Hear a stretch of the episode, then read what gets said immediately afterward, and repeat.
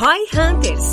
Roy Hunters. O podcast de marketing do InfoMoney. Marketing do InfoMoney. Aqui é arroba Guilherme, underline Lippert, e a minha expectativa para esse episódio é aprender a fazer trade marketing digital de verdade. É, aqui é arroba Denner Lippert, minha expectativa para esse podcast é de fato a gente conseguir tirar ROI do trade que muitas indústrias não fazem. O meu arroba é Ricardo M. Domingues. A expectativa para esse episódio é entender se trade marketing é para todo mundo. O Instagram é arroba Camila Namie e a expectativa da minha parte é ajudar vocês a entender um pouco de trade marketing. Ah, legal. Excelente. Fechou. Bora! Trade Marketing é para todo mundo? No episódio de hoje, nossos hosts Denner, Guilherme e Ricardo recebem Camila Namie, gerente de marketing da Ace Notebooks. Camila é especialista em marketing 360 e já passou por empresas como Samsung, LG, Itaú e McDonald's. E hoje, ela é responsável pelo trade marketing da Acer. Nesse episódio, ela vai nos compartilhar sua experiência com as grandes marcas, estratégias utilizadas, a finalidade do trade marketing e como você pode utilizar no seu negócio. Quer aprender a fazer trade marketing? Ouça agora no Roy Hunters. Maravilha! Estamos aqui em mais um Roy Hunters Podcast, dessa vez casa cheia, finalmente os nossos Fazia hosts tempo, né? Voltaram, cara. Boa. Back to the Estamos game. todos aqui e hoje com o prazer de termos aqui Camila Namie. Vou deixar ela se apresentar e muito obrigado por ter vindo, muito, muito Boa, obrigado por bem-vinda. ter, estar aqui para participar conosco. Obrigada a vocês por receber. É, eu sou a Camila, Camila Namie. Eu sou gerente de trade na, na Acer. Eu trabalho já no segmento de tecnologia faz acho que uns 7, 8 anos. E em trade, especificamente, eu tô há 4 anos. Legal. E eu sou libriana, né? Que a gente tava falando no começo. É importante, que é importante Bom, saber. E aí eu não sei o que mais eu posso falar. Não, é isso aí, pô. Pra gente entender, assim, quais foram as empresas que tu passou, e essas empresas de tecnologia? Já trabalhei na Samsung, foi meu primeiro estágio, aí lá eu fui efetivada. Depois eu fui pra Acer. Aí eu saí da Acer, fui pra LG. E aí, o bom filho a casa torna, voltei pra Acer. E sempre nessa área de trade? Mais ou menos. A minha primeira passagem na Samsung foi como analista de marketing mesmo. Tá. Como a área de PC é uma área um pouco mais enxuta, então eu eu permeava na área de trade também. Legal. Então sempre trabalhando com ponto de venda, com desenvolvimento de materiais. Já faz quantos anos tu tá nessa? De trade, De marketing? trade, acho que uns quatro anos. Legal. Bem focada, assim, uns quatro anos. Tá. E só antes da gente continuar aqui no papo de trade, a gente não pode esquecer de quem tá na tela ali, que é a Minimal Club, os nossos verdade. queridos amigos, Importante. patrocinadores importantíssimos. A gente tá sempre trajado aqui de minimal, porque eles são os patrocinadores mais cheirosos do Brasil. A gente sabe disso. Mas lembrando, então, se você não pôde participar da Black Friday do pessoal ali, que a gente não tinha cupom em novembro, porque eles É, não fizeram funcionou a automação Black já. Friday. Não funcionou a automação, Agora vai. mas aí... Agora vai, mas né, aí tá funcionando agora? Você Vai, tem tem que, certeza? tem que tá, né? Depois a gente aperta. Eu nem lembro qual era a automação agora. É, manda mínimo pros nossos perfis. O meu, o teu e o da V4, com certeza. Uhum. Que a gente comanda eles, do Ricardo não. Acho que não. que aí Ricardo vai. é low profile. Manda mínimo lá que vai receber alguma coisa. Be- Beleza, então é isso. Manda mínimo que você vai receber o nosso, ou o cupom que estiver ativo aí em É dezembro, agora que é provavelmente quando esse episódio estiver saindo. Cara, melhor camiseta. Eu basicamente quase não compro mais camiseta porque eu só uso o mínimo na prática isso e é muito top. Top demais.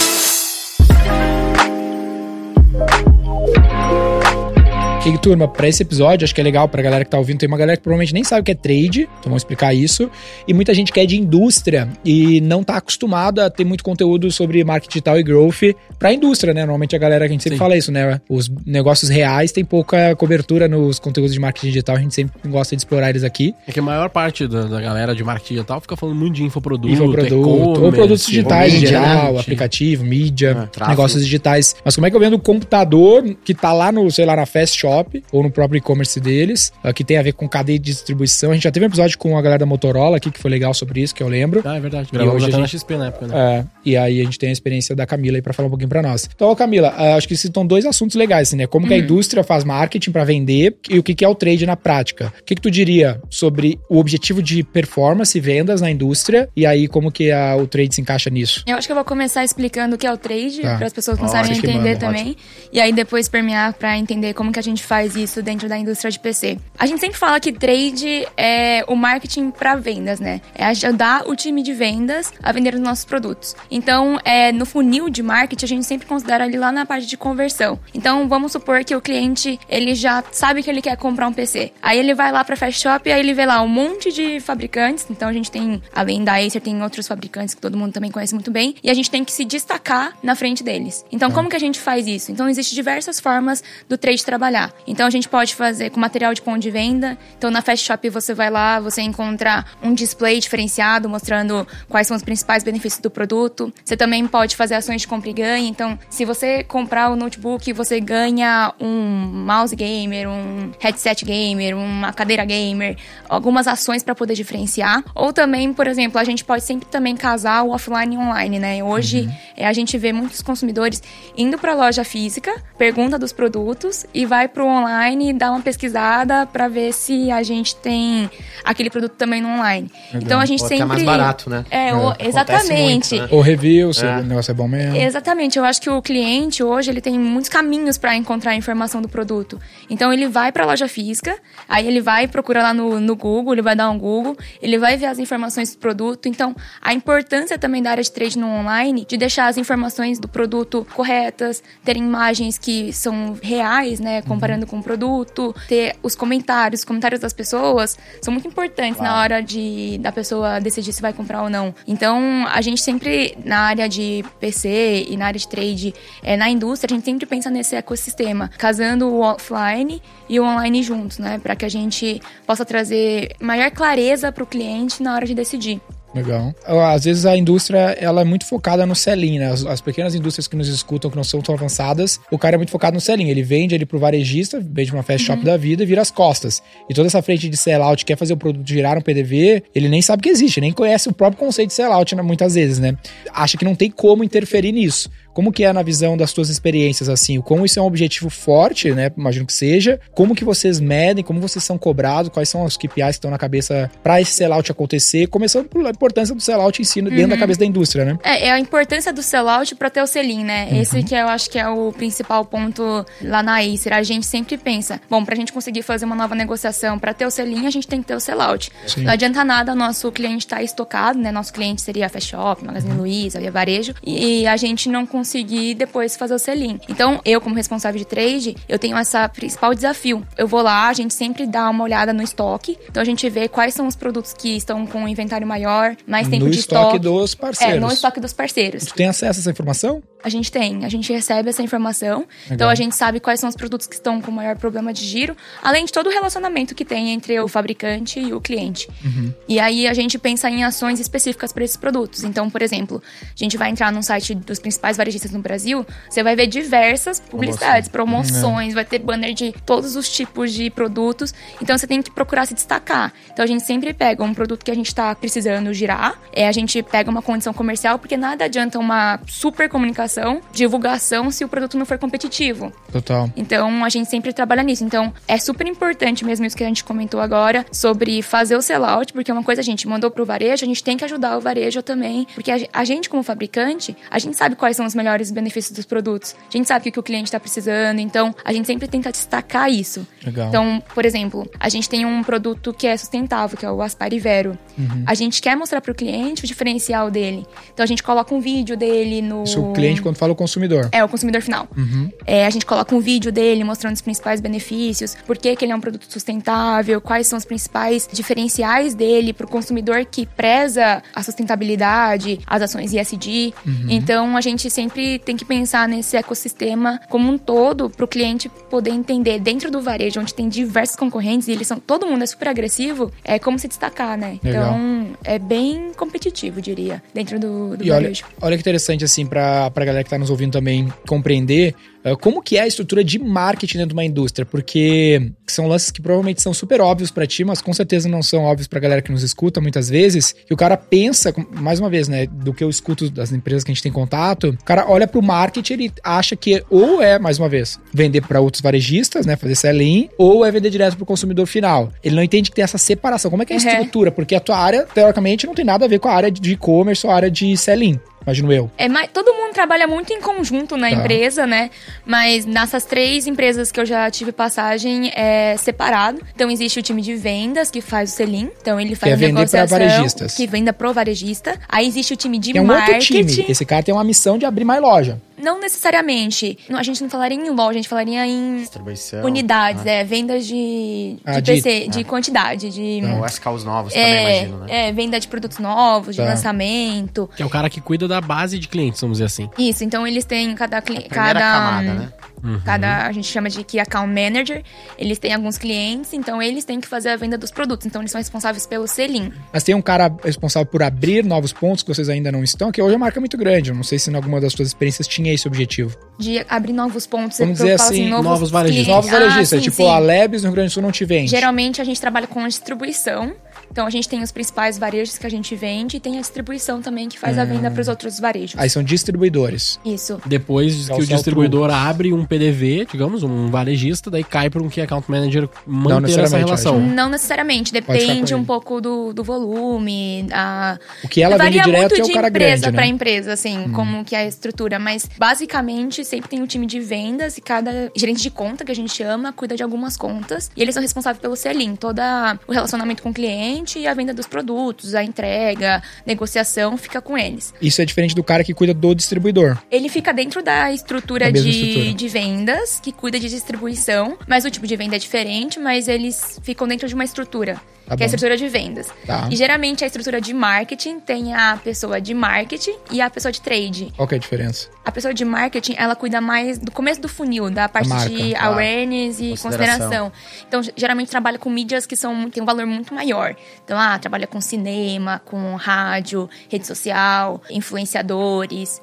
PR também, então toda Uhum. essa parte tem uma área de marketing que cuida e fica responsável muito mais pela marca e também para as pessoas conhecerem os nossos produtos. Legal. E aí depois tem a parte de trade, que aí é a parte que faz o marketing pro final do funil. Então você já conhece a minha marca, e aí você tá lá no varejo, você tem que decidir. Tá bom. E aí, aí que entra a minha parte. Eu preciso sempre te mostrar um preço bom, preciso te mostrar onde tá meu produto Sensacional. e quais são os principais benefícios dele. Então a gente sempre separa assim. Mas são pessoas com objetivos bem claros, né? Diferentes na São. jornada inteira. Teve um- uma outra passagem que eu tive que a área de trade fica dentro da área de vendas. Hum. Que geralmente é a área de trade fica na área de marketing.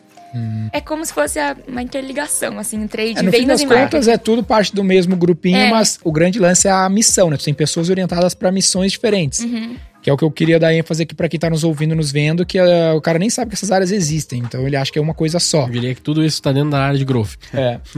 Sabe? E a, nos casos nossos lá, que a gente fez, ô Camila, a gente até tem uma área tipo de trade pro distribuidor, pra ajudar o distribuidor a Aham. vender mais, sabe? Então a gente tem um caso bem legal de uma indústria de batata fritas, que chama Bem Brasil. Batata frita é um dos produtos, é uma indústria alimentícia grande de Uma Minas. indústria de batatas, a gente fala. É, é, o, o produto foco é, é batata frita congelada, mas eles têm várias outras. Que eles nos chamaram para ajudar os distribuidores a conseguirem mais varejistas. Então a gente fez mídia digital pro distribuidor conseguir lead em troca dele só revender a marca deles. Ah, entendeu? Porque normalmente o distribuidor Uhum. vende outras marcas. A gente também na Acer tem uma ação com distribuição. Legal. Então a gente tem um programa chamado Acer Valoriza, que é um programa que a gente pontua os vendedores da distribuição. E aí a gente gosta de incentivá-los a procurar novos varejistas, que é o que vocês tinham feito a primeira pergunta. Então, por exemplo, eles têm lá, a gente coloca os principais produtos que a gente quer vender. Tá. Aí se eles vendem pros clientes, depois eles comprovam pra gente, a cada produto vendido, vai, vamos supor, eles ganham dois reais, três reais. Tá. E aí eles vão acumulando essa pontuação e depois eles podem trocar num programa de pontos. Que Como se legal. fosse de milhas, assim. Sim, sim. Claro. E aí a gente também faz essa parte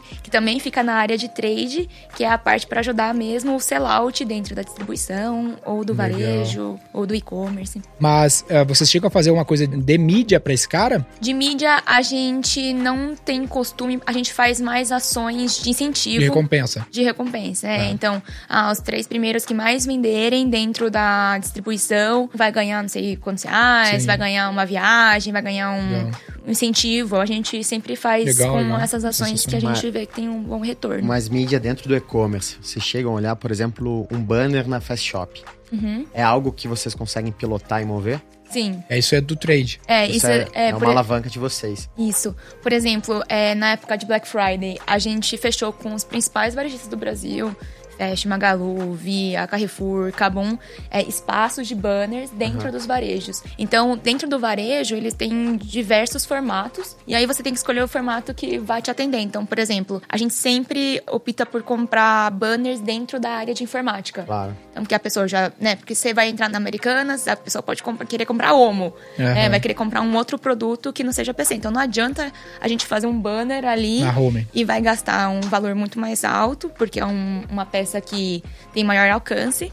Então a gente opta sempre por escolher é, dentro da área de informática, onde a pessoa ela já sabe que ela quer comprar um PC, e aí ela vai decidir entre as marcas qual que ela vai seguir. Então a gente sempre tenta colocar o principal produto, uma oferta legal, é, a marca para destacar. Aí tu, como indústria, compra isso da Magalu como mídia. Sim, a gente compra do, dos varejos. Por então. impressões, então, provavelmente, né? Dependendo, tem hum. alguns por impressões, tem alguns por clique. Então, dentro dos principais varejos tem um formato bem legal, que é um formato, assim, até que novo, faz acho que quatro anos, por aí, uns três anos, que eu lembro de deles começarem a colocar, que é quando você pesquisa o produto, ele vai hum. aparecer sua marca. Então, você pode comprar uma palavra de um concorrente. Uhum. E aí você vai lá, entra no site do varejo, coloca lá uma marca de concorrente e aparecer o meu banner. Uhum. E aparecer a minha oferta.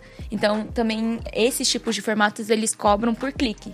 Tipo um de search dentro do site, né? É. Legal, isso é legal mesmo. E o é objetivo é que venda dentro do site deles. Isso. Como é que tu sabe que deu o ROI que vendeu? Ele te reporta? A gente depende bastante dos varejos para passar isso pra gente. Ele tem que te reportar manualmente. Não tem uma, uma, é, uma integração, é, né? Você não tem acesso algum, a um GA, assim, Alguns dele. formatos a gente tem. Então, é. os formatos de performance, que é esse que eu comentei, que a gente consegue comprar a palavra do concorrente. Alguns formatos a gente consegue ter, mas tem alguns outros que não, que a gente é, depende do varejo para passar pra gente se teve ou não. Funciona bem. O cara reporta funciona super bem. Assim, a área de trade é uma área que, por exemplo, a área de marketing, quando a gente fala de cinema, influenciador, é mais difícil você tentar calcular o ROI. Perfeito. Né? Isso porque então, tu não tem canal direto, né? Tu não tem e-commerce. A gente tem. tem. tem a gente tem o e-commerce. O e-commerce é muito mais fácil traquear. É. Então, todas as ações são traqueadas e a velocidade é diferente. Então, enquanto no varejo a gente tem que esperar um pouco do retorno deles pra gente uhum. tentar aprimorar, no e-commerce já é mais tranquilo em relação a isso, porque é super dinâmico. Legal. Não, você tá falando sobre essa velocidade mesmo de e a garantia de mensuração, né? Que o cara lá no, no, marketing tá, demora mais, ou às vezes nem sabe, porque uhum. tá muito no awareness. No teu caso, tu consegue ter uma resposta meio rápida e no e-commerce é super rápida, é super né? No canal rápido, proprietário. É. é um awareness dentro de uma fase de consideração e conversão, né? Sim. Então a gente recebe isso depois. Com certeza, os outros formatos, como Search, como tem uma, uma parte dentro dos grandes varejos, se vocês forem navegar, vai ter lá produtos patrocinados. Uhum. É, esses formatos sempre convertem muito mais, que são pessoas que já estão indo num produto muito específico. Legal. Os formatos de banner dentro do varejo, eles já têm um retorno um pouco inferior a esses uhum. outros formatos. Porém, eles são importantes na fase que a pessoa está lá procurando uma Sim. marca para comprar.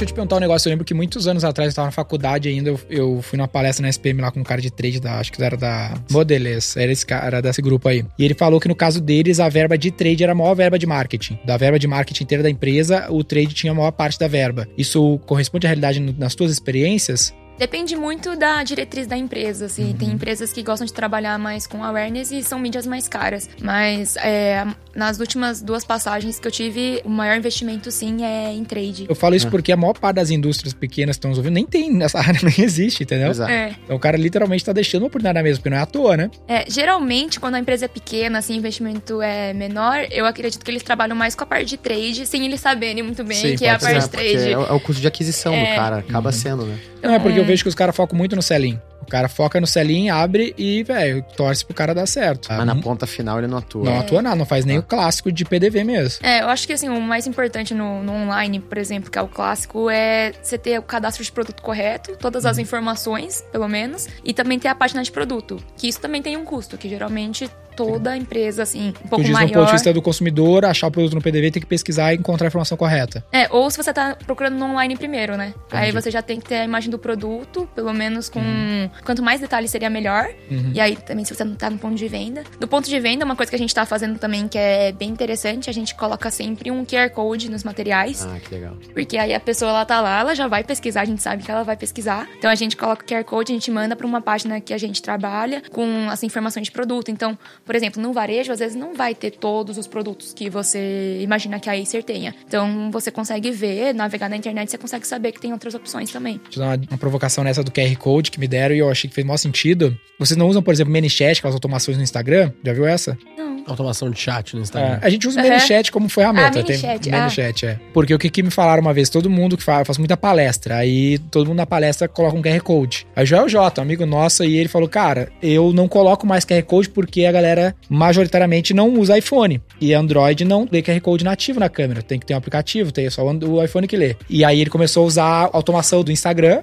Então fala assim, manda uma mensagem no meu direct que eu vou te dar XYZ. E eu comecei a testar e explodiu. Tipo assim, se tu botar o QR Code, vai dar assim 5% da galera da palestra vai ler, porque ainda tem o tempo, né? Aham. Se tu faz o pitch, eu fiz agora, essa semana em, na palestra com 3 mil pessoas em BH. Que legal. Em Natal, falei, ah, manda. O nome da palestra era. O nome do negócio era Fórum Negócio. Falei, manda fórum no meu DM, que eu vou te mandar um presente. Aí 50% da- do público mandou na mesma hora, porque é muito fácil e tu ganha o seguidor. Aham. Então são lances às vezes que, Ah, é, que- é uma dica aham. interessante, sabe? Pra que a gente fica no QR Code. É, Eu Até fiquei pensando que, tipo assim, dentro do. Nesse exemplo do trade no varejo, que, tipo assim, às vezes o cara pesquisa sobre o produto dentro da loja ainda, eu deveria, talvez, até facilitar a vida do cara ali, né? Eu tava pensando que sempre que eu vou comprar computador, por exemplo, Uhum. eu pessoalmente não tive Acer, mas a minha namorada tinha Acer. eu ver isso. Foi o Ah. meu primeiro PC que Lembra? pra editar. Ah, eu, é, eu É? usei depois, porque depois que você trocou. Pô, foi um baita você- PC, cara. Eu peguei emprestar, quando eu comecei a ver quase 10 anos atrás, eu não tinha computador decente, um amigo meu me emprestou, me alugava por 300 reais por mês um Acer pra editar vídeo. Ô, Eu bom. usei até,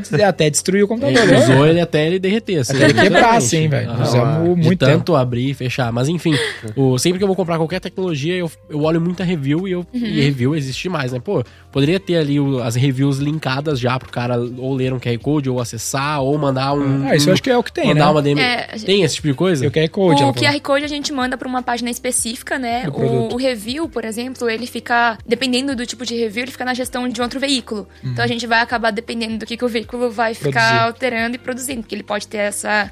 Tem essa autonomia, é, né? essa autonomia. Então, a gente manda pra um lugar controlado, mas a gente sempre trabalha com review, o time de PR trabalha bem forte nisso, pra gente sempre trazer pro cliente uma visão de um especialista em tecnologia ou em sustentabilidade, que nem a gente tem esse outro produto, ou em gamers, os, Uhum. os youtubers, eles também sempre experimentam nossos produtos. Então a gente trabalha assim com a parte de review, Legal. Tipo, mas muito a pessoa pesquisando também. Ah, tipo uma parceria com um Zoom da vida, um busca-pé, que é um comparador. Essa é uma alavanca que vocês acabam usando, investindo bastante? O time de e-commerce trabalha bastante com o Zoom e o Buscapé, que a gente Como é que funciona o time de e-commerce, por exemplo? Ele não conflita com o canal? De vez em quando conflita, né? Porque a gente sempre tenta trabalhar de forma mais estratégica Uhum. pra que não cause conflito com o nosso cliente, que é- são os varejos. Uhum. Mas de vez em quando acontece. Mas a Como gente é que tu lida com isso? a gente sempre tem que tentar pensar num diferencial. Então, por exemplo, ah, agora vamos trabalhar, o varejo vai estar com um preço mais agressivo. E é o mesmo produto que tá na loja online. Então, vamos colocar na loja online um bundle. E aí deixar o cliente decidir Só. qual canal ele vai querer seguir. Se ele vai no nosso e-commerce ou se Mas ele o vai preço no é o varejo. mesmo? Depende também. O, o preço ele é bem volátil, assim, em relação. Porque o Mas o varejo. varejista não te incomoda? Pô, tá mais barato lá, porra. Não sacaneia?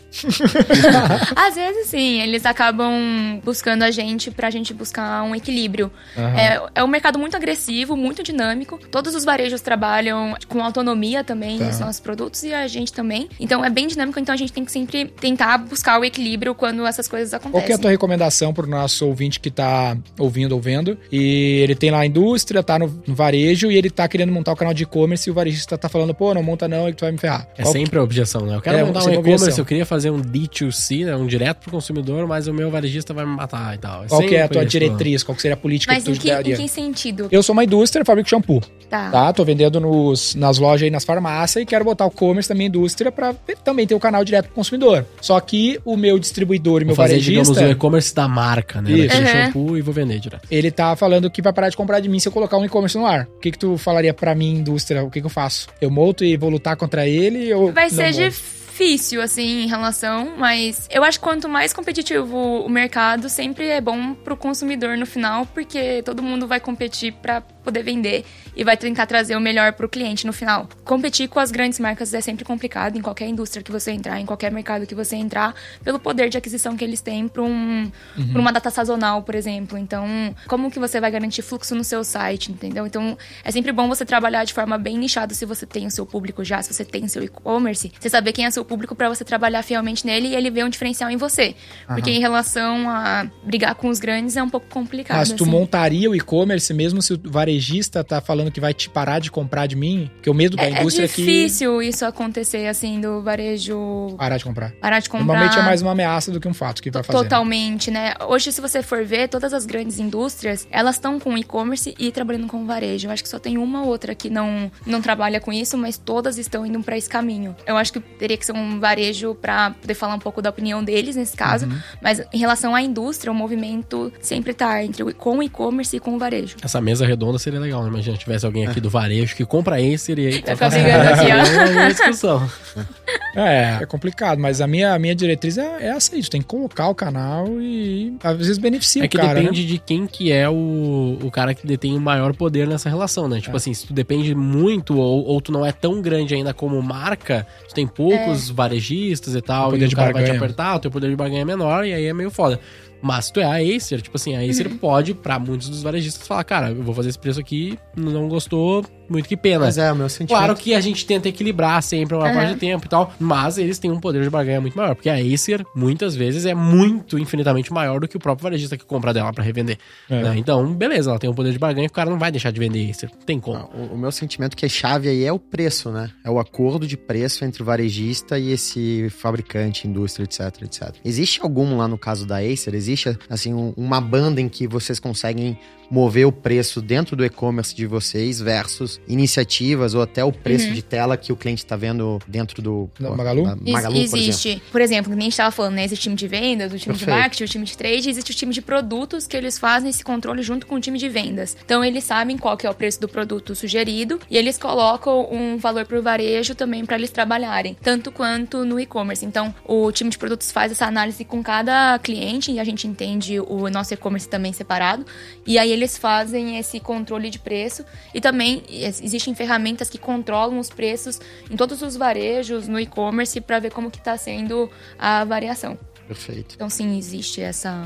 essa... E é uma tendência também, é. né, do, nesse negócio do preço, que, pelo menos às vezes que eu vi, até o próprio Acer, eu acho que eu já dei uma olhada alguma vez, que o preço geralmente é muito mais caro que no varejo. Geralmente, assim. No, próprio, no site na, próprio, né? É, na maior parte das vezes, a maior parte dos produtos, tu vai ver a diferença de preço e pro consumidor que não entende, né, é sempre muito estranho. Tipo assim, pô, se eu vou comprar a Magalu, que vai ganhar um dinheiro, que certamente tá ganhando é. dinheiro para revender isso aqui, por que que na Acer é mais é, caro, é, né? O cara não entende, né? É, Mas é, bem... evitar o conflito, né? Isso é bem comum, assim, em outra passagem que eu tive, existia a loja própria, mas era vendida, na verdade, por um distribuidor, só que usava a marca. Então, em tese, a pessoa ah, pensava, nossa, mas como que aqui tá mais caro que no, no varejo? É, mas sim. é porque também existe uma outra empresa que também tá por trás para fazer a venda para o consumidor final. Legal. Então, isso também, existe diversos custos, né, que são calculados em, em cada, cada cliente.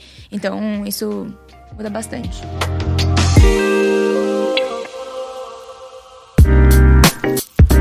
Thank you. Falou ali sobre alguns exemplos de ações com o varejo em PDV, né? Tipo, tu falou, tipo, sei lá, não sei se foi bem isso, mas tipo, sei lá, tem um compra e ganhe, tu, tu consegue dar alguma coisa, tu consegue é, baixar preço. E, e para complementar essa pergunta aí de como que são as ações no varejo, também como que é traqueado esse resultado depois, né? Eu tenho umas ideias, mas quem é ouvido... Qual que é a tua mobilidade de fazer ação lá e como é que mensura daí? É, a gente fez uma ação de compra e ganhe no varejo, numa outra experiência que eu tive. Só que o resgate, como que funciona para controlar? Então a gente divulga dentro do site do varejo, a gente contrata os banners lá que nem a gente comentou. Então, Poderia vai. ser físico também. Poderia ser físico. Ah, também a gente mesclava entre o físico e o online, então... Daí, no caso, tu compraria um material de PDV lá. É, ou você tem seus promotores, então você pode pedir pro seu promotor fazer a sua divulgação da campanha. O que é o promotor, pra quem não... É, o promotor é o promotor da própria marca, que fica lá dentro do varejo, ajudando... Da loja. É, como se fosse um vendedor, ajudando a vender. A, a vender. Então, o promotor, ele é treinado com speech. Ele é funcionário da indústria. Ele é funcionário da indústria. Isso é legal. Ele o é promotor, contratado. tipo, o promotor seria que nem nos supermercados, que às vezes tem aquela pessoa servindo um queijinho pra você experimentar o Isso. queijinho diferenciado. Isso. É, tipo, esse é o Então, por promotor. exemplo, você vai entrar na Entendi. loja, no varejo, aí vai ter um promotor usando a roupa da marca pra poder falar do produto. Top. E aí, então... Ou ele vai estar vestido de Predator, assim, de, de Predator, assim, Pode de ser também. ok, entendi. E, e aí a gente pede pra ele divulgar, ele também é um, um dos assets de, de trade. Além do material de ponto de venda, que você pode colocar também. Então, muitas das vezes a gente trabalha com material dentro da tela do, do PC, com screensaver, divulgando a ação. Isso tudo tu compra do Ah, varejista entendi. como mídia. Dentro do produto, não. Quando é loja física, você tem que negociar. Ah, tá. Pra ter seu promotor lá, não posso colocar qualquer pessoa dentro da loja sem. Mas a- eles te cobram pra fazer isso ou não necessariamente? Geralmente sim. Geralmente cobram. E Senão aí- todo mundo colocaria um monte de gente. É, é um uma mídia, tu promotor, tem que né? comprar essa uma mídia. doideira. 30 pessoas na. na- Vou É, botar um carro, um carro de som na frente da loja.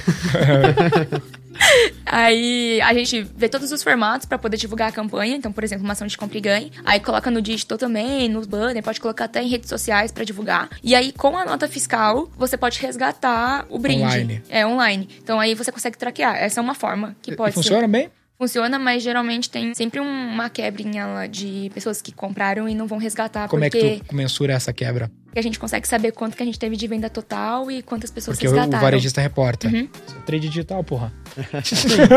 Justo. E também tem outras formas que a gente faz no e-commerce e na Acer que a gente faz direto no site, que a pessoa compra e ela ganha uma Mas isso não sai daí, Cê. Sai da Acer. Tá. Mas vamos, vamos nesse aí do trade digital, porque isso eu acho importante. Sempre falo desse aí, a galera sempre bate que não tem como fazer. Não, não é que não tem como fazer, É. é, que é difícil pra caralho de fazer. Não, sabe? difícil nada. Tu acha Não, difícil? geral- geralmente. É complicado, Geralmente é complicado. Mas você- o mecanismo, o mecanismo não é muito complexo, Não, o mecanismo né? é de boa. O mecanismo para resgatar, na É. visão do consumidor, é, de- é tranquilo, mas eu vejo que o consumidor às vezes. Se é, perde, né? Não, não sei, acho que acaba esquecendo, acha. Não, ok, mas é. Camila, assim, a indústria do nosso cara médio não faz nada. Absolutamente nada. Ele não acha que isso existe. O máximo que ele faz, sei lá, nada, velho. Faz nada. Ele não faz nada. né? Absolutamente nada. Ele vende pra indústria, pro distribuidor e vira as costas. Ele não faz nada, ele nem sabe o que é trade. A indústria média, assim, um cara que fatura 50 milhões por ano, sabe? Tem, sei lá, 30 mil no Brasil, indústria desse gênero. E é muito cara que vem aqui pra nós. E, pô, esse é o lance que eu perdi de trade digital, que é tu fazer uma ação de PDV, só que tu tá usando a internet pra medir, fazendo um combinado, Uhum. né? Que é bem o esse teu case. Pô, eu achei super simples a- o mecanismo e o cara não sabe que ele pode ir lá,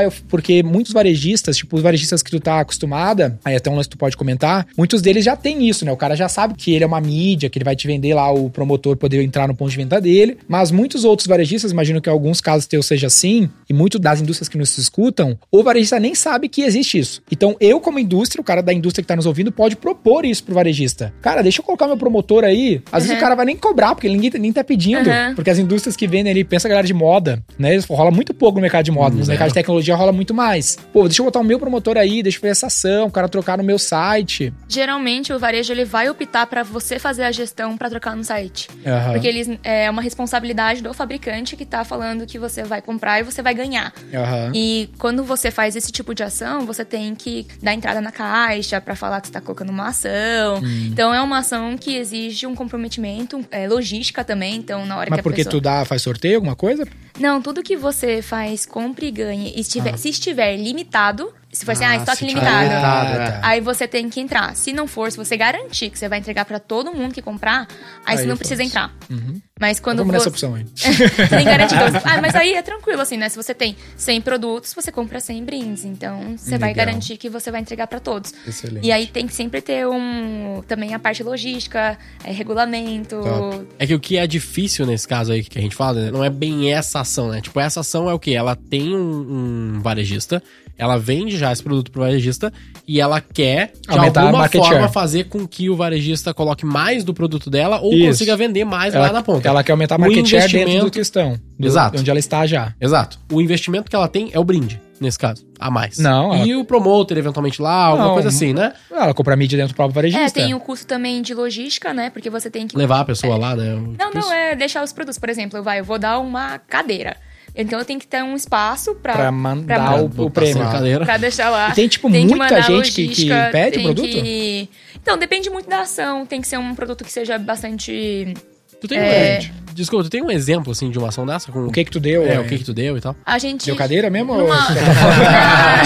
na, na Acer a gente fez uma ação de compra e ganha com cadeira. Com cadeira gamer. É com. Ah, eu comprava e ganhava ou comprava, comprava e e ganhava, ganhava. Legal? É, aí tinha de é, mouse, headset, já. Faz muito sentido. É, E a gente depois esse- mais focado em game. E aí assim. isso era um jeito também de tu pegar o dado do consumidor, né? Porque virava um dado no teu CRM. É, dependendo, por exemplo, nesse caso da Acer que a gente fez no e-commerce, no varejo que geralmente tem que fazer esse cadastro à parte que eu Sim, mencionei. sim, sim. Quando é no e-commerce, a gente já tem o nosso centro logístico e tem todo já o mecanismo, aí a gente faz É um direto. SKU a mais. É como É. se ele tivesse adicionando um Isso. SKU a preço Exatamente. zero no carrinho. Exatamente. Agora, com varejista, essa integração deve ser. Com varejo você tem que ter Desafiador. esse Sistema esse, de cadastro, Esse sistema, é. Aí é diferente. Então, na Acer, na, na loja do e-commerce é muito mais Tá. tranquilo. É, o que é mais difícil daí, que é, que é o que a gente chamaria lá de trade marketing digital, é a Acer, nesse É, eu caso. sei o que tu vai falar. É, então, vamos lá, vamos lá, caralho. Quero ver, vamos chegar nessa porra.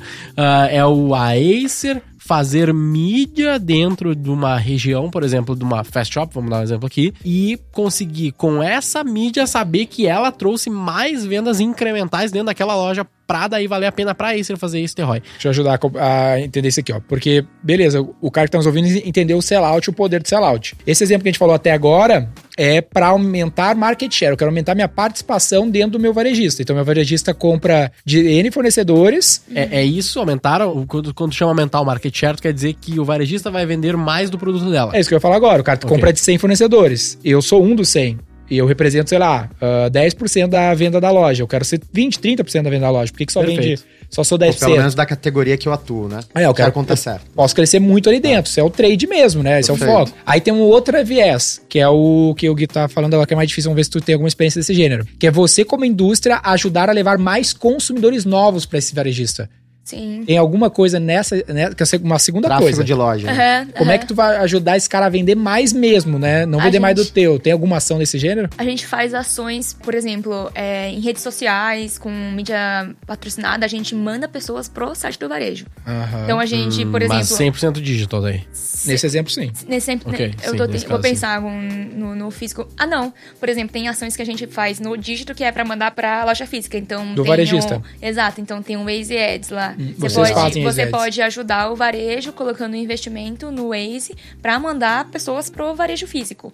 Legal. Ou também no online, que a gente estava comentando. Então tem a mídia patrocinada. Por exemplo, eu vou divulgar a minha ação de compra e ganhe no varejo. Posso fazer isso. Eu posso trabalhar com todos os varejos, mas eu vou, eu vou ajudar um em específico. Aí eu posso fazer uma mídia pra Fast Shop, por exemplo, falando para as pessoas irem pro site deles. Porque essa mesma ação que ela explicou agora, do compra e ganhe, ela de fato vai aproveitar o tráfego já existente na loja, mas ela também pode fazer Uhum. campanhas abertas para levar mais gente por causa dessa ação dentro da loja. Só que tem que comprar lá na Fast Shop, não É, o, o jeito, é, o jeito de fazer esse aí e talvez ter um traqueamento melhor seria não ter no PDV essa divulgação, mas ter só no digital, entendeu? Ah, entendi. Sacou? Ah, só pra Tipo você assim, só pra quem chamar, sacou? É, pra, tu ter uma mistura de se tu trouxe um cliente novo. É, assim, para um teste eu acho que faria sentido, mas como a gente quer realmente vender, a gente vai sempre, vamos tentar colocar, tentar colocar em tudo, né? Quando a gente consegue É porque ter a gente tem uma dificuldade no dia a dia, Camila, de atribuição. Então, tipo, se eu tô aproveitando a audiência do cara, ele vai enxergar de uma forma. Agora, se eu tô levando outra, pra ele tem muito mais valor. Uhum. É, só que se eu faço as duas um ao mesmo né? tempo, eu não sei se o cara que tá vindo veio do cliente que já era cliente dele ou é cliente novo, sacou? Uhum. É, esse eu acho que é um desafio aí também pro, pro Mas também varejo. é too much, né? Pô, se só vender já tá ótimo.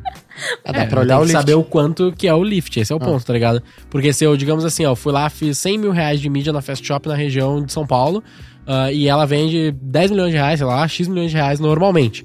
Aí ela vendeu 11 milhões, foi por causa da ação, foi por causa da mídia, quanto de ROI teve dessa mídia, começa a entrar É. nessa granularidade é foda. detalhinho é difícil. Não, é, É, a atribuição é, precisa, né? Pô, é. foi o cliente Pedro. É ah, o porque, cliente sabe Pedro qual que, veio sempre, daqui. sabe qual que sempre foi a minha dor? A minha dor sempre pra vender o- a ideia de trade marketing digital para a indústria é comprovar o ROI da indústria.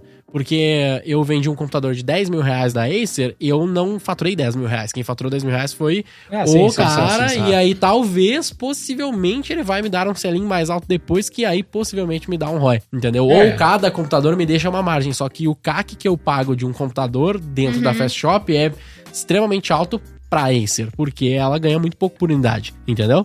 Tipo, essa é a lógica. Tipo, calcular o ROI desse investimento da Acer na Fast Shop é muito mais complexo do que se eu trabalho Ah, pra. Fast Shop. É, com- Então com- essa é a dor sempre de vender esse trade marketing digital, entendeu? Por isso que é complexo, não é tão fácil assim. Eu tô, come- tô começando a ver teu trabalho quase como uma grande alocadora de recursos, né? Você deve ter um budget lá, sei lá, 10 milhões ano, e aí você tem que pensar e distribuir, né? Poxa, aqui vou pegar um milhão e vou colocar em melhoria de preço na Fast. Vou colocar 500 mil e fazer em banner. Vou colocar outros 2 milhões na Black Friday, sendo que metade num produto num compre e ganhe, né? E aí, acho que voltando à questão da atribuição. Virtualmente tudo que você tá fazendo é pra gerar algum lift, né? Como que a gente faz a nossa divisão de budget? Por exemplo, essa que você falou em relação ao preço, fica com o time de produtos. Perfeito. Você não mexe Eu em não desconto, mexo, então. é, eu não mexo, é o time de produtos que vai fazer todo o cálculo. A gente pode é, falar, então, por exemplo, ó, fazer iniciativa casada É. também, né? Exatamente, eu acho Aham. que o ponto é a iniciativa casada, porque o que que acontece? É, eu posso mostrar pro time, assim, olha, pessoal, tá um preço mais baixo aqui, é, são as mesmas specs, vamos ter que diminuir, mas aí quem faz esse cálculo e, e entrega esse dinheiro já é outra área. A área de trade, ela vai ser responsável pela como que eu vou alocar em relação a Black Friday, datas sazonais e quais são os varejos e quanto eu vou colocar para cada. Geralmente a gente faz esse cálculo com a ideia de volume, quanto que eles têm em relação à quantidade dentro do varejo, e qual que é a Representatividade a mesmo. representatividade e o problema de giro. Pra gente, a gente sempre faz o cálculo pensando, ah, com essa ação a gente vai conseguir vender tantos, como um sellout mesmo pra calcular. E aí a gente faz essa base, mas tão preciso assim, ah, se foi a minha mídia, se foi a mídia do varejo, foi alguém que Claro. não, não dá pra traquear, assim, é uma coisa complicada Olha mesmo. o overall, assim, vendi É. 10 mil unidades e gastei tanto nessa ação Uhum. com brinde, com mídia e tal, e aí fecha a conta. Mas Uhum. eu posso imaginar que cálculos simples, assim, do tipo, na semana passada eu vendi 10, aí eu entrei com a ação X, A correlação. agora eu tô vendendo 20, né? Pô, saltou Uhum. Exato. 10, né? Então, A gente tem essa... qual que é o esse- CAC, né? O ROI, o retorno dessas 10 unidades incrementais versus o investimento que eu fiz. É, a gente faz esse cálculo por semana também, que nem você estava falando. Então a gente recebe quanto que a gente tá vendendo por semana. Perfeito. E aí a gente vê se teve alguma ação naquele período. E aí, nessa ação, mas o que, que é difícil? Por exemplo, dentro do varejo eu posso fazer várias ações. Perfeito. Então, mas qual que é o. é, De onde que saiu? Atribuição É, precisa. Isolar né? as coisas. É, né? isolar já é um pouco complicado, mas a gente tá conseguindo cada vez O mais não é porque... linear, né? Pensa numa Black Friday, mesmo se tu fizer uma ação da cadeira, mais uma mídia na região, tipo, Qual puta, que é... Foi a Black Friday só por ser Black Friday que trouxe, é o preço, é a cadeira, é a mídia Perfeito. que eu fiz. Não vai ter muito É um- Beto e o é, é um né? composto, o Beto né? e o que a gente já falou. No máximo, você poderia, talvez, fazer uma- um isolamento. Tipo assim, nessa loja eu vou fazer só cadeira e aqui eu vou fazer só mídia. Mas não vale a pena, eu prefiro fazer tudo É. e garantir É, que eu vou caso- vender É, o mais o caso possível. ponto é dela, esse. sim. É, a gente, Essa é uma é boa tão dinâmico, é tão agressivo o mercado que ficar no teste já é um pouco complicado. Nesse nível Você que vocês estão ter- hoje, já era, É, né? Vai você tem que ter a mesmo. garantia que vai vender, né? Que mas- a ação vai vender. É, se no caso deles não vale a pena fazer isso, por que, que no meu cara menor, que eu deveria estar arregaçando pra ele Não, vender não, não. mais? É que no a caso dela, ela já tem mais recurso que ela pode mandar ver e foda-se, entendeu? a gente. O cara que não tem recurso, Já ele vai ter tem a- que ser preciso. Já tem várias aprendizado vezes- acumulado, provavelmente. É, teve várias Tá vezes que a gente entrou numa discussão dessa, assim, do que, que vale a pena. O que a gente faz pra gente entender, a gente faz pesquisa. Então, você pode fazer uma pesquisa com os consumidores pra entender o que, que faz ele comprar. Então, a gente viu que na Black Friday o que faz comprar mais que o bundle é o preço. Não adianta você... Você pode ter diversas mídias, mas as pessoas vão entrar, vão pesquisar e vão atrás do preço. Sim. Então, numa campanha, sei lá, de Dia dos Pais, você pode fazer uma pesquisa antes pra entender se é a case do notebook que vai ajudar você quando você for dar o presente pro seu pai. Mas então, isso, isso é mais uma vez tu entrando já muito no trampo do varejistas, que mais uma vez a indústria delarga hoje pro varejista. Muitas das indústrias que a gente vê delargam pro varejista, ela não entra nesse detalhe. Mas é interessantíssimo. A, a indústria até que faz bastante esse trabalho, porque ela que acaba pensando nas ações é, Uhum. para ter o sellout. E também com varejo, com o e-commerce, né? Com a Ace.com também tem que ser pensado para fazer as pesquisas para entender qual que é o melhor ponto pro consumidor, o que, que vai fazer ele decidir Sim. comprar. É, isso eu, eu entendo que é bem claro nesses exemplos de indústrias. O Uhum. ponto é que a galera que nos escuta aqui não faz nada É, disso. faz nada disso. né? É, Agora, é muito, eu literalmente fui numa indústria, não vou citar o que aqui, porque ó, a indústria é grande, cara. Indústria de um indústria bilhão grande, de receita. assim, é. E o cara tava... Tem ele quer 36 mil indústrias no Brasil.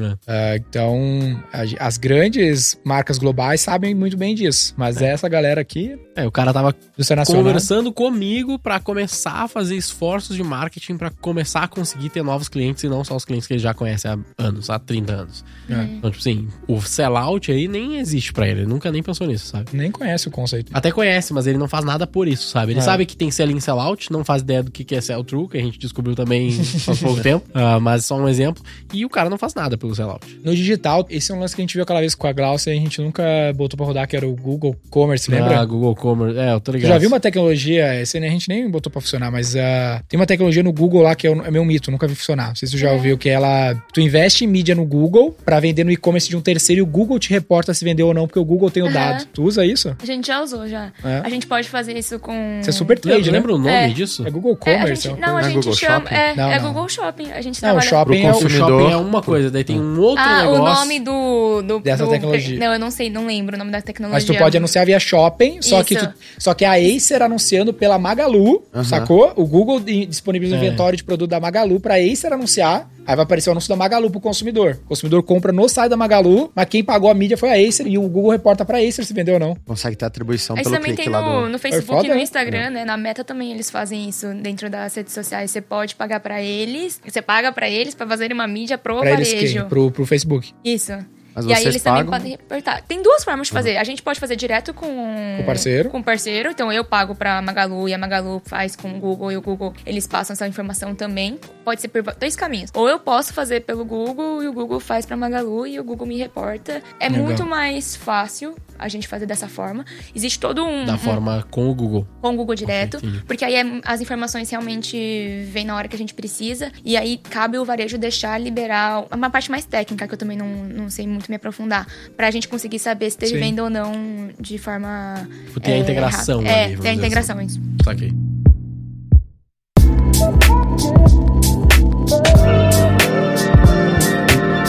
Eu tenho uma dúvida bem interessante aqui, ó, Camila. Como é que tu define o budget? Não sei se tem uma lógica também, que eu não tem nada. Mas, por exemplo, puta, o cara que tá nos ouvindo aqui, ele tem 700 varejistas que revendem a marca dele. Como é que tu define quanto dinheiro tu vai aportar em cada um desses? Volume. É a resposta, volume e problema de giro. Então, por exemplo, o, que- qual que é o cliente que tem mais quantidade assim, eu, tô- eu maior? não tenho verba nenhuma de trade. Então, vou pegar o volume de cada um. Ah, vou- tá, não tem nada, nada. É, o cara não tem trade, descobriu agora. O podcast já Tá valeu pra ele. gostou, Aí ele olhou, quer pô, fazer. legal, tenho Existe- 700 é- caras que é- me compram aqui, eu vendo 100 milhões por ano. ele vai precisar ter uma verba de marketing para ele saber o quanto que ele vai poder investir. Então, geralmente as pessoas fazem um cálculo de 4%, 3%, para poder saber como que ele vai 3% dividir. do volume de Só venda. que eu acho que assim, para pessoa que tá começando, tem que ter o básico. Tem que ter uma imagem boa de produto, então não adianta nada você colocar no varejo uma imagem que não vai ser atrativa, vai ter só uma foto do produto, Uhum. ou você não ter uma, uma página de produto especial. A que presença é- digital forte. Isso. Então, Página assim, de não, produto não- especial é como se fosse uma landing page do isso, produto, é a assim? landing page. Tá. Então, assim, se você não tiver o básico, que são as imagens que sejam super reais em relação ao produto que você tem, um bom, uma boa explicação do- da ficha de produtos de uma forma geral e o, a página de produtos, que é o HTML ou landing page. Esse, essa página de produtos é aquele negócio que fica lá no, na Kabum embaixo do produto, né? Isso, exatamente. Pode crer. Sabia uma todos eles, se você disso. É, É meio você roda- comoditizado, né? Isso. Ah, Todo mundo repete os mesmos textos para cada produto, então o e-commerce da, da. Fast, da Magalu, da Geralmente Amazon. sim, porque quem ofe- oferece esse material é o fabricante. É, a Ah. Então o fabricante trabalha num material para um produto e É, aí o passa varejista pro... tenta criar um jeito diferente pra não cair num problema de SEO, né? Aham. Porque se o cara ficar fazendo o mesmo texto, dá ruim, né? Não, mas é que é padrão, meu. É Esse padrão. aí é padrão, meu. é. E ele geralmente vai com um HTML. Tem alguns varejos que trabalham de, de formatos diferentes, mas eu acho que se a, pra pessoa que tá começando, teria que ter o básico muito bem feito, assim. Porque não adianta nada eu mandar uma mídia lá pro meu produto, aí a pessoa vai olhar, não vai nem saber que produto Ah. quer, não vai saber nem quais são os benefícios desse produto, por que, que ele vai comprar aquele produto. Então, eu acho que tendo o básico bem feito, o arroz e feijão bem feito, eu acho que pra quem tá começando é um, é um bom Mas começo. se ele já tem isso, aí ele vai ter que botar a linha na fogueira. Ele vai ter que separar É. uma verba, né? Aí ele vai pegar a verba, eu priorizaria os três primeiros como é a primeira vez que ele vai fazer pra fazer um teste, dependendo Os do três produto. primeiros o quê? Tudo depende muito do produto, assim, de quanto Ah. que ele vai colocar de investimento, né? Por exemplo, dentro da área de informática, a gente tem os sete principais fabricantes. Dependendo do produto que a pessoa tiver, não sei quantos concorrentes ela vai ter pra entender qual é a qual, Necessidade? qual a necessidade, qual o espaço que ela vai precisar, quantos dias ela vai precisar do banner pra ela poder Hum. ficar entrar em destaque. É. Então, vai depender muito, assim, do, do principal segmento dela. Se ela trabalha, ela trabalha com pequenos varejos, tu acha que vale a pena fazer eu algumas acho. ações? Eu acho. Uhum. Os pequenos varejos ainda vão cobrar muito mais barato. Às vezes eles nem, nem cobram. Sabe, nem sabe que dá pra cobrar. É, nem sabe que dá pra cobrar, nem cobra. E você vai. Vários varejos que não cobram, assim, os pequenininhos mesmo. Então você pode. Eu acho até top, né? Fala, vai, vai faz aí, cara. Você vai. Você vai... Carro de som, bora. Você faz seu banner lá, você coloca no site deles, eles vão te passar o reporte de se teve venda ou não. Então eu acho que vale sim, pros okay. pequenos fazerem. E o ideal, assim, vou criar um racional aqui, ver se faz sentido. Vou pegar lá o que eu vendo, então tenho 700 varejistas. Talvez eu vou classificar eles por tiers, né? Os que compram mais, uhum. compram um ABC, assim. E aí vou começar lá pelo usar e vou identificar, pô, tem um cara aqui, deixa eu ver meu market share dentro de cada um, minha participação de mercado. Pô, tem um cara aqui que tá comprando uh, 100, mas podia comprar mil. Né? Uhum. Ele tá comprando mil da categoria, mas de mim só 100. Então uhum. vou fazer uma coisa pra crescer nesse cara. Se eu vendo 100 pro cara, vamos dizer que a minha margem seja 30. Eu vou alocar, pô, uns 5, 10 nesse cara, uhum. porque eu tenho muito spread aqui, muita margem ainda para conquistar. É um uhum. racional que faz sentido, né? Aí vou começar a alocar em ações diferentes dessas várias exemplos que a gente deu assim, e ver se aumenta. O, o, varejo ele vai sempre pensar, se você me ajudar a vender, eu vou comprar mais. O canal, né? né? Não adianta você falar assim, não, aumenta meu market share aí, aumenta. Não, você precisa mostrar que seu produto Isso. vai vender no meu varejo. Tipo, ah, vai Isso. vender, então eu vou poder comprar quer, mais. O cara comprar o produto que vende. É, ele vai Esse querer é ganhar. Todo mundo quer ganhar. Então ele vai falar, eu coloco. Mas então me ajuda a vender. E ainda tu pode chegar e falar assim, ó, cara, tu compra 100 de mim, eu sei que como ele compra 100 eu ganho 30, e desses 30 eu vou disponibilizar 4, 5, que ainda tem muita margem. Aí eu vou chegar nele, se for um varejista pequeno, ainda é mais top, porque eu chego nele e falo, cara, eu vou alocar quatro aqui em você, nessas ações. Vários exemplos que a gente deu aqui, entre outras, assim, mídia digital, Facebook Ads, e pá, vou comprar banner no teu site, vou botar um promotor, uh, vou fazer um compra e ganhe. Provavelmente ele vai ser uma das poucas indústrias, falando de varejista pequeno, que tá fazendo isso. Uhum. Só aí ele já ganha um relacionamento muito mais forte com o cara. Uhum. Pro cara, na próxima rodada, ao invés de comprar 100, comprar 150. 200. É.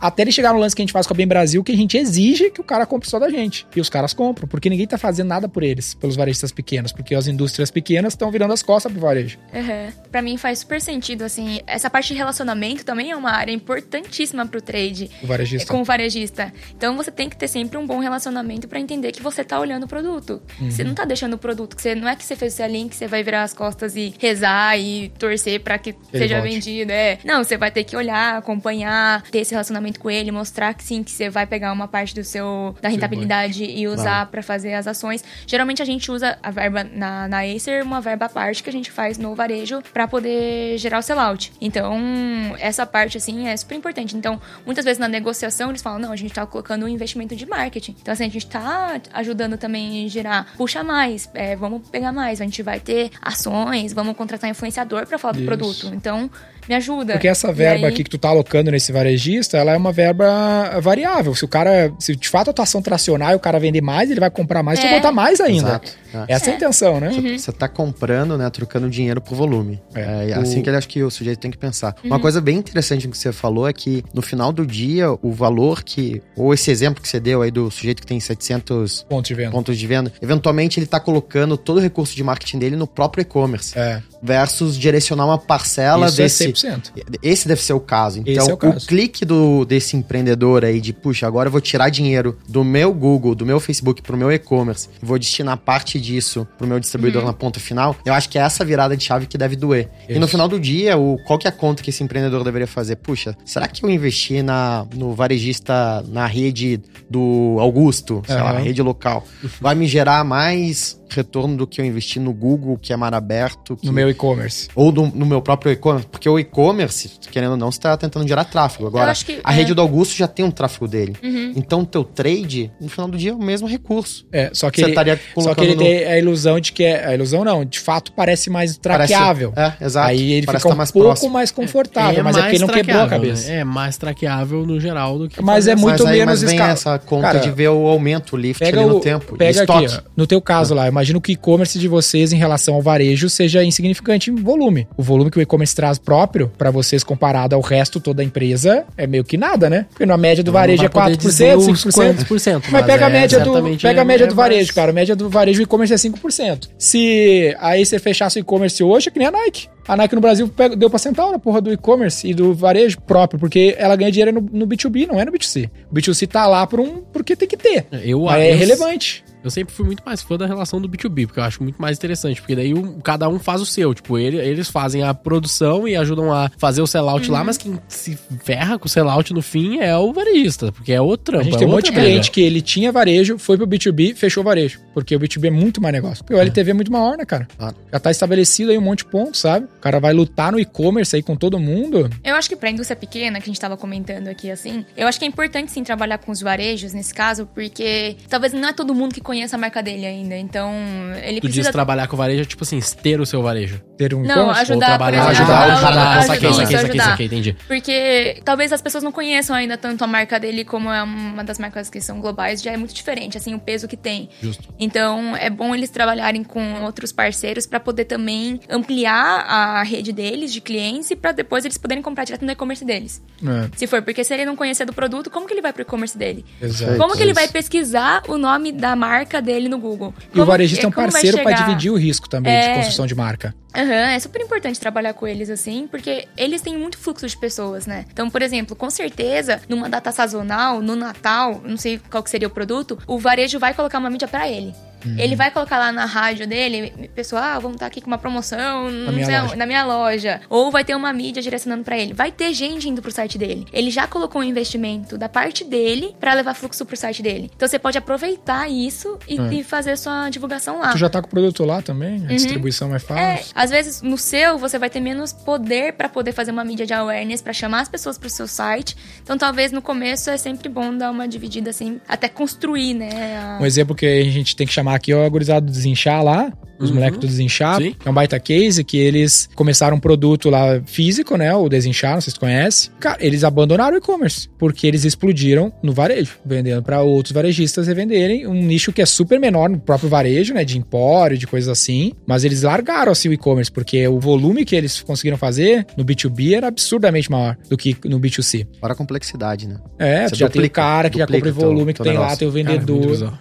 É, então eles têm uma estrutura de trade e de sell-in gigante e agora eles, puta, tem que dar um cuidado Eu- no e-commerce lá que a gente ia deixar Eu descansado. sinto que o varejo e o e-commerce próprio é muito matar leão por dia, sabe? Porque o cliente final é muito pequeno, o LTV desse cara é muito mais difícil. Volátil. Eu não acho que é abandonável, principalmente não num cenário de uma Acer da vida, Ah, mas... ele complementa bem o mix. Eu só, eu só acho que a indústria às vezes tem uma ilusão de que ela vai porrar pra caralho não vendendo direto pro consumidor, porque a margem é um pouco maior. D2C é o futuro, não...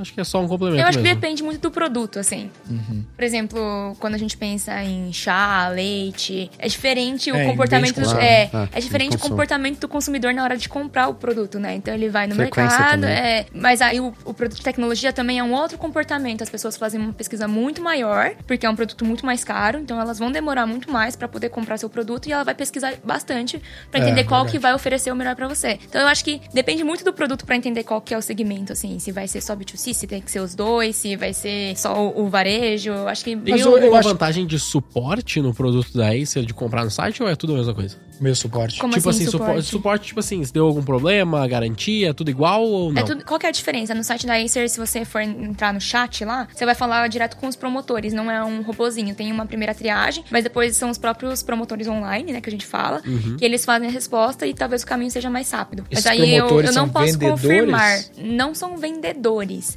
São promotores que auxiliam o consumidor na hora pra tirar dúvida.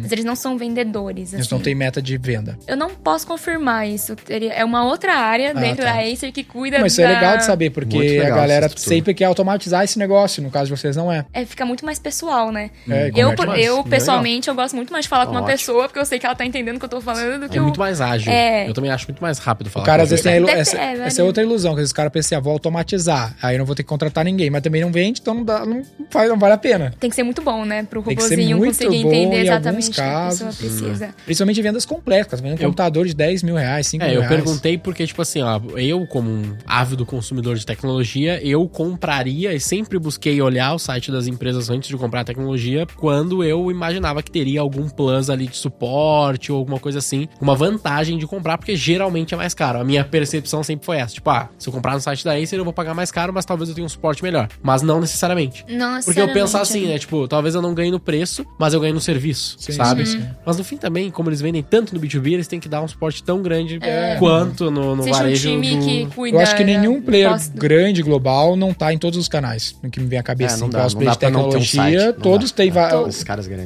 Você só não tem varejo físico, né? Tipo a Apple também? Apple. Não, não tem varejo físico, só um online. Por Na que, verdade, vocês não têm tem. varejo físico? É uma estratégia da empresa, a gente pode buscar depois com Não tem varejo time, físico em não- nenhum lugar do mundo? Eu acredito que não, da Acer não. Interessante. É, porque os players globais todos têm, todos tem direto, tem A Dell muita não tem, indústria. né? Ui, falei o nome. Ela tem, tem também todos, pô. Ela não Só não tem loja física. Não, isso que eu ia falar. Loja Loja física que é Não, loja física é o, é o que me- menos se tem. É, tipo, Na uma Apple verdade- tem uma loja física, mas, Mas, a também é algo também recente, é um- né? É. É. um case, mas é recente, deve ter É, porque verdade, 10 eles não anos é, tanto, as né? lojas da Apple. Não tem isso, eu acho. Mas eu acho que os Tá concorrentes também não tem loja física não, sem ser a Apple. A Samsung, eu Motorola acho que- tem, Samsung tem. Mas é... Não é Samsung próprio, não né? tem. Não é própria, né? Ah, Eu tá. acho que é um terceiro que opera. A Apple também entra como concorrente, né, no fim, de vocês. É. Em alguns, É- é algum, dif- é- alguma categoria. É, é diferente, assim, como a gente mensura, mas ela entra porque ela também vende PC, né? Vocês não vendem celular, né? Não, a Acer não. Não, não pensam em ter celular? Bem, eu acho que é uma coisa que eu posso buscar pra vocês depois pra ter essa informação. Sim.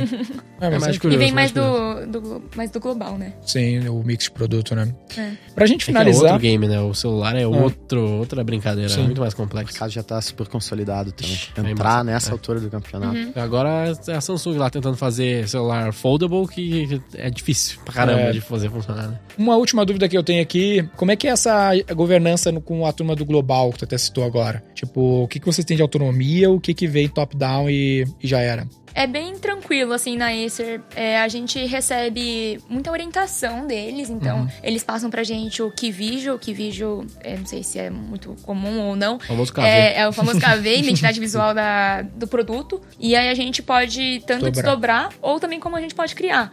Eles são que bem abertos. Não, eles são bem abertos, assim, em relação à à criação de ação, de desenvolvimento de material. É bem tranquilo nesse sentido, assim. A gente tem que seguir só o guide da marca, né? Então, Uhum. quais são as cores do logo, qual que é o espaçamento. Fonte. Não É, virar oba-oba. fonte, é numerar aquela coisa que. No México cada- tá uma coisa, É. no Brasil a marca é outra coisa. Senão as pessoas não se identificam, né? Então a gente tem essa abertura com o global, mas é bem tranquilo a relação, assim. E o azul também é proibido na Acer ou não? Por que seria? Pelo concorrente, pô. A, Ah. a gente fez uma. A Acer, ela a- é verde, né? É sempre verde, é. né? A É gente que aqui tem um na V4 produto... é proibido azul. É, a gente Ah, é? só usa verde.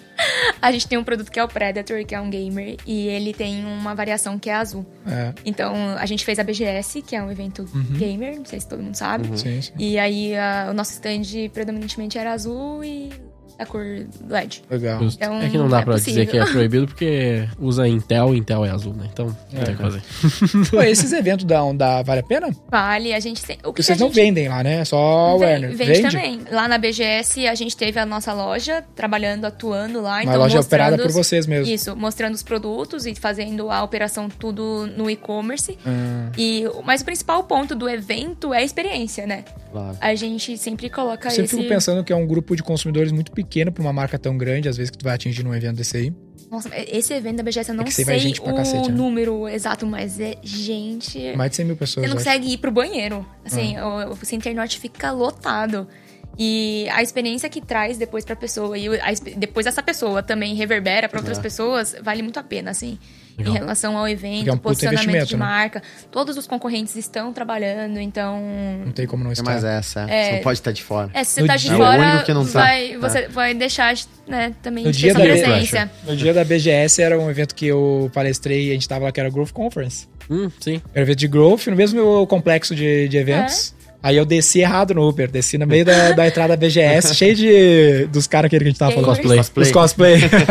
Aí eu tive caminhando até o, o pavilhão da Growth Conference. Ah, enfim, é isso aí, Gui. Total, é isso aí. Quem curtiu a experiência, é, Camila, eu aí? ia falar. Fala, Adorei. primeiro podcast. Adorei, meu primeiro podcast. Vai sair vários cortes Valeu a pena.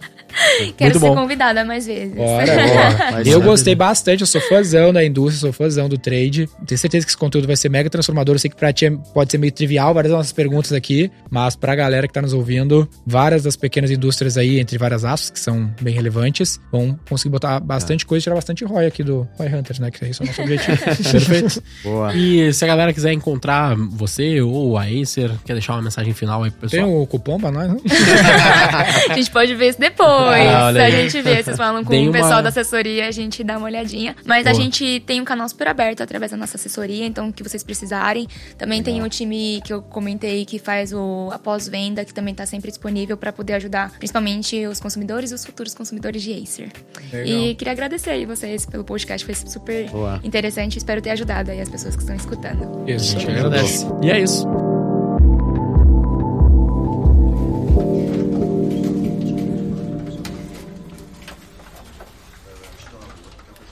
Ah, qual vai ser o título? Ah, não sei. Ah, pô, é isso aí, sou de casa, é, é trade digital, uma coisa assim. Vamos fechar um título só pra, pra galera não a fazer outro faz e o depois xingar a galera. aqui. Como é que tu é de copy, ô Camila? Aí tá boa de dar título nas coisas? Não, eu sou horrível até pra criar e-mail. Eu fico lá, meu Deus, que título eu coloco aqui nesse e-mail? É. Não sei. Ah, pô, Acer, dois pontos. Ah, Trade marketing digital. é, eu acho que é um bom. Acho que Esse- trade marketing, porque a Trade gente falou bastante marketing de não foi físico, só digital, né? né? É. É. Trade marketing entre parênteses digital. É, porque o digital é bom que chama a atenção. Ah, tá. Vai nesse Tá bom. então. Tem que ter clique, né? Tem que ter É. clique. O importante é CTR, resultado no final. Crescer esse podcast aí, tá caminhando pra ser o top 10 do Brasil. Aí seria o seu trade marketing. Ah, muito grande, pô. Acer, dois Ok. pontos, trade marketing digital, fim. Trade marketing sem digital. Trade Ó, o marketing. digital é parênteses ali, ó. Entre parênteses, ok, beleza, então fechou. Siga o Roy Hunters no youtube.com barra Roy Hunters e no Instagram pelo arroba Roy Hunter Oficial e faça parte do nosso grupo do Telegram com conteúdos exclusivos.